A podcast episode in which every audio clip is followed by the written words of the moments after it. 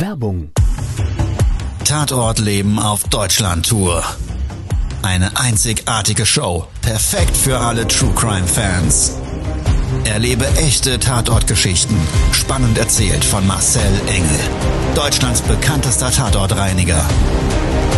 Erfahre, was Marcel von den Toten lernen konnte, bei über 15.000 Tatorten.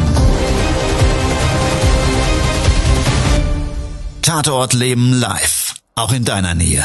Jetzt Tickets sichern. Herzlich willkommen im Tatort Leben. Tatortreiniger Marcel Engel nimmt dich mit. Erfahre, was wir von den Toten lernen können. Herzlich willkommen zu Todesursache.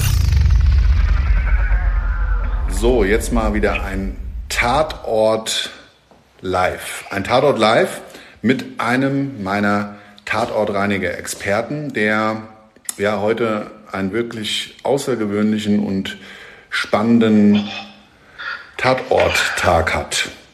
Nämlich zwei Leichenfundorte, die ja sehr speziell sind. Gehen wir gleich drauf ein. Ich würde sagen, wir starten jetzt mal gemeinsam in dieses Live zu diesem Leichenfundort. Und dafür hole ich jetzt mal den lieben David vor Ort ins Gespräch.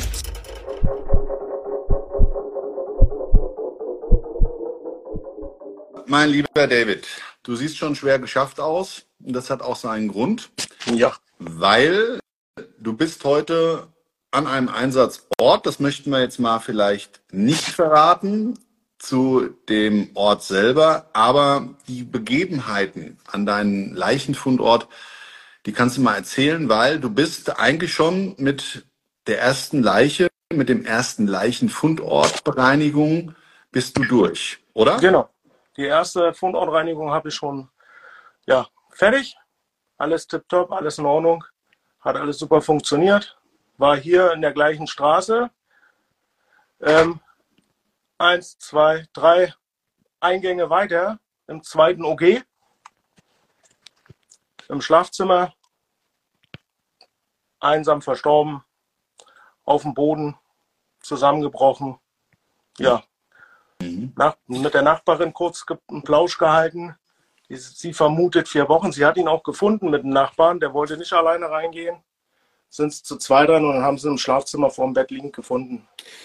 Meine Liebe, das ist ja schon krass, ne? Das haben wir nicht ganz so häufig, dass wir Parallelaufträge fahren, also die auch dann ähm, mehr oder weniger, wie viel Meter Luftlinie liegt da der Tod auseinander?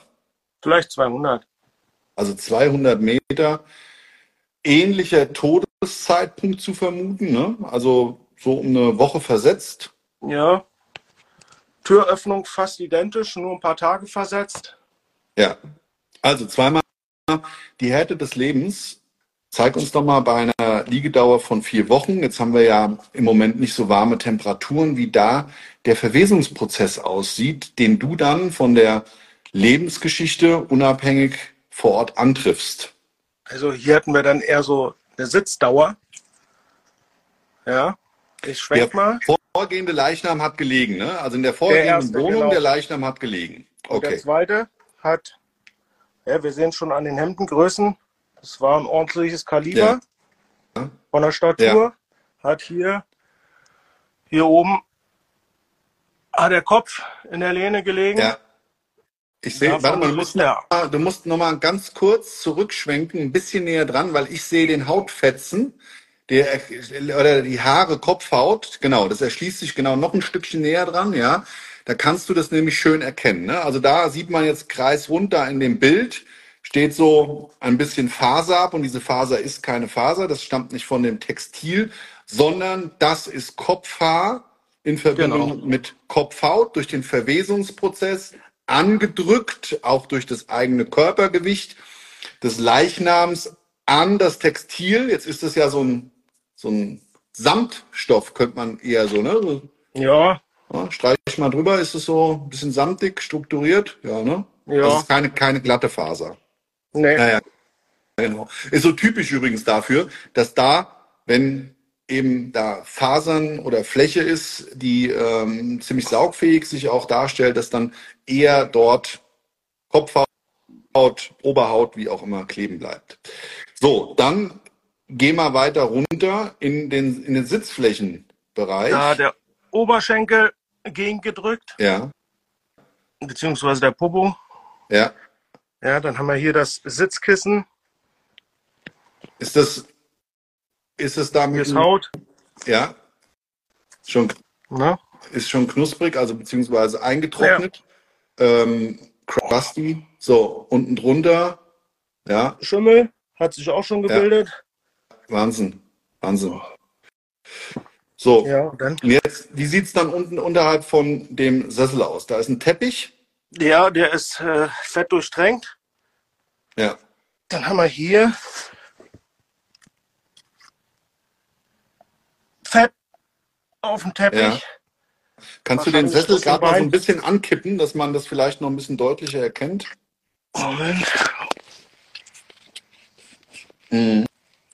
Ja, ja, ja. ja. Also man sieht es da richtig, auch wenn die Lichtverhältnisse jetzt nicht optimal sind, aber es ist ziemlich schmierig. Man kann das erkennen. Also wenn du da mit dem Finger drüber streifst, dann bleibt da richtig so eine, so eine Spur, ne? als würde man mit dem Ja. Finger im Sand malen. Ne? So kann man es umschreiben. Genau. Ja. So, nebendran, sag mal, geh noch mal so aus diesem Bildnis des Todes ein bisschen raus und zeig uns doch noch mal bitte die Perspektive dieses Menschen, wie er da jeden Tag gelebt hat. Ähm, da ist also neben dem Bett direkt der Sessel, auf den Sessel Genau. ausgerichtet, in die Front geht's in zum einem Monitor oder Fernseher, was auch immer das da Fernsehen. auf dem Tischchen ist. Ein Fernseher, ein Tischchen. Ja, Ja, dahinter und dann der Ausblick ins Freie, also ins mehr oder Fenster. weniger. Ja, mehr oder weniger. Zugehangen. Ja. Zugehangen, ne? Dann geht's hier in die Küche. Wahrscheinlich durch die Kripo zugestellt, alles umgerückt. Ach so, ja, ja, genau, weil die an den Leichenfundort ran mussten, ne? Ja. Ja, dann boah, schwenkern wir mal nach hier. Auch ganz interessant, was man so findet, was so rumsteht. Ja, das sind wir ja auch schon oft gefragt worden, ne? Das Thema Waffen und warum werden die nicht sichergestellt? Also in der Regel wird es so sein, dass die Waffe da vor Ort jetzt entweder eine Schreckschusswaffe ist und oder aber einfach ein Luftgewehr, ohne dass das eine Zulassung braucht. Ja, und Ja. jetzt mal kleiner Waffenschein und der große Waffenschein, mal von diesen ganzen Rechtsbefindlichkeiten abgesehen, ist das schon in der Regel so, dass die Polizei und die Kripo natürlich da ordentlich nachschaut und dementsprechend nichts zu finden ist. Aber, und das finde ich auch ganz interessant, David, wie oft hast du schon eine scharfe, schussfähige Waffe gefunden? Äh, zwei oder dreimal. Ja, Einmal ne? sogar Also- nach dem Suizid, wo mir die Frau von dem ja, Verstorbenen gesagt hat, dass die Polizei, die Kripo alles mitgenommen hat. Ja, Dann packe ich die Zeitung bei der Seite, beiseite beim Saubermachen, die Waffe mit Munition nebeneinander. Ja. Einfach eine Zeitung drüber gelegt. Man muss es, man muss es vielleicht mal klar und deutlich auch erklären. Wir wollen da mal völlig die Polizei außen vor lassen, weil in so einem Umfeld, in so einem Chaos, dann so tief überall einzusteigen, wie wir das machen, ist gar nicht die Zeit und die Möglichkeit da. Also die Polizei macht wirklich in der Regel einen super Job, aber, und das muss man ganz klar und deutlich sagen, die Möglichkeiten, die wir haben, sind halt viel, viel größer. Und dementsprechend finden wir auch häufiger dann doch noch etwas, obwohl ermittelt und versiegelt so eine Wohnung dann freigegeben. Eigentlich könnte man jetzt meinen, sowas nicht mehr vor Ort sein sollte. Zum Beispiel Genau. schussfähige Waffen. Schussfähig heißt mit scharfer Munition, davon rede ich. Ne? Also schussfähig sind sie ja in der Regel alle. Ist die Frage nur, was kommt für Munition rein. Mein Lieber, das war eine wirklich interessante Exkursion heute mal wieder in deine Aufträge, um der Sache da auch wirklich ähm, ja, die Möglichkeit zu geben, dass du da performst, möchte ich dich jetzt mal, ich merke schon, du bist im Vollgasmodus dabei ähm, und willst auch voller Tatendrang weitermachen. Also vielen, vielen Dank für deine Zeit. Vielen Dank, dass du und ich, wir beide, der Community dadurch vielleicht das ein oder andere aus unserem Berufsfeld nochmal wieder zeigen durften. Und ja, wir hören uns sowieso später und der Ja. Community sage ich jetzt erstmal vielen Dank, ihr Lieben. Ich hoffe, euch selber hat so ein bisschen Einblick in unseren Berufsalltag gegeben. Und zwar nicht nur im Hinblick auf die Tragik des Lebens, zwei einsame Menschen, die da wieder gestorben sind, mehrere Wochen gelegen haben, sondern so wie das Ganze dann vor Ort aussieht und wie sich das dann für uns gestaltet und ja, wie es dann auch manchmal so geht. Der Tod ist manchmal vielleicht häufiger in der Nähe, als wir es glauben würden, weil dass da jetzt zwei Menschen parallel in so einer in so einer ähm, Wohnsiedlung versterben, ja, seht ihr, passiert dann doch.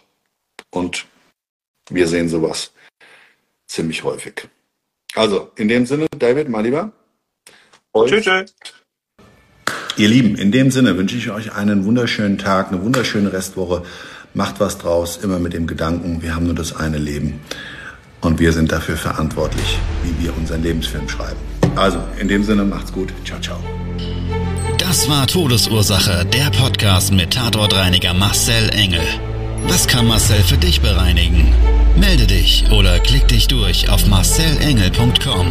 Abonniere den Podcast und du kommst für keine Folge zu spät.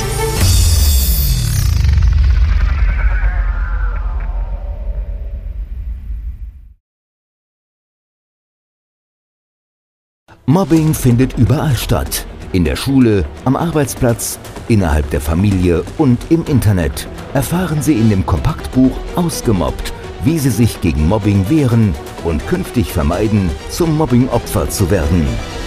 Ausgemobbt von Marcel Engel und Martin Zowak überall im Buchhandel.